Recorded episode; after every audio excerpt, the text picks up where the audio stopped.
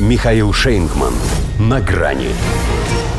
12 разгневанных ракет. Иран впервые ударил по территории Пакистана. Здравствуйте. На грани.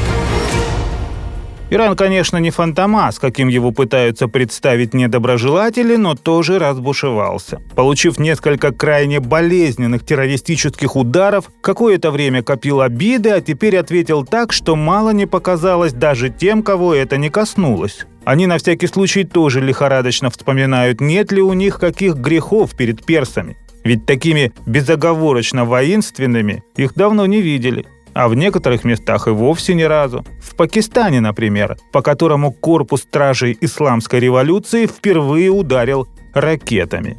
Не по нему конкретно, а по расположенной в его пределах группировке Джейш Альс-Адль, взявшей на себя ответственность за теракт в декабре на юго-востоке Ирана, в результате которого погибли 12 сотрудников полиции. Ракет, кстати, тоже было 12. За каждого.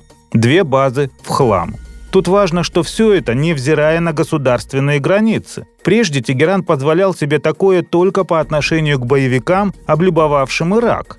Сделал это и накануне, изрядно потрепав Эрбиль с его американскими военной базой и генконсульством. Но напрячь Штаты должно не это, ибо случалось уже. Опять же, впервые КСИР поразил еще и объект за 1300 километров от места пуска – и шайтан бы с ними, с проамериканскими прокси в Идлибе, по скоплению которых и прилетел этот бумеранг средней дальности за большую кровь у мемориала Касему Сулеймани. Но все же догадались, что это была еще и черная метка их хозяевам. Те ведь тоже имеют в Сирии свои базы, уже, правда, на одну меньше – не выдержав регулярных обстрелов, причем даже не из Ирана, а от местной вольницы, 350 вооруженных американцев спешно сматывают удочки и делают ноги из лагеря Хему. Между прочим, он у них здесь считался наиважнейшим.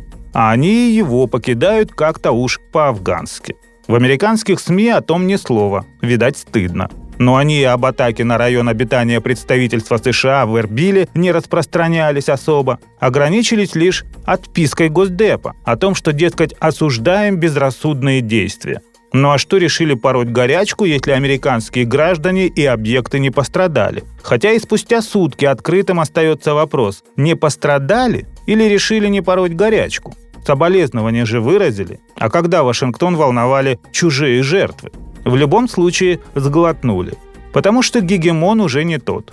Если даже не самые оснащенные в военном плане хуситы при этом слове перестают ломать копья, чтобы в волю повеселиться, а потом продолжают играть с ним в морской бой. Еще один сухогруз накануне ранили. Янки ерепенятся, огрызаются, опять по Йемену бьют. Но как-то суетливо, отчаянно, без царя в голове, подтверждая одну старую, но слегка перефразированную истину – если долго управлять хаосом, хаос начнет управлять тобой. И пусть их операция в Красном море все еще называется «Страж процветания», но на их стража найдутся и стражи исламской революции. И эти стражи не мажут. До свидания. На грани с Михаилом Шейнгманом.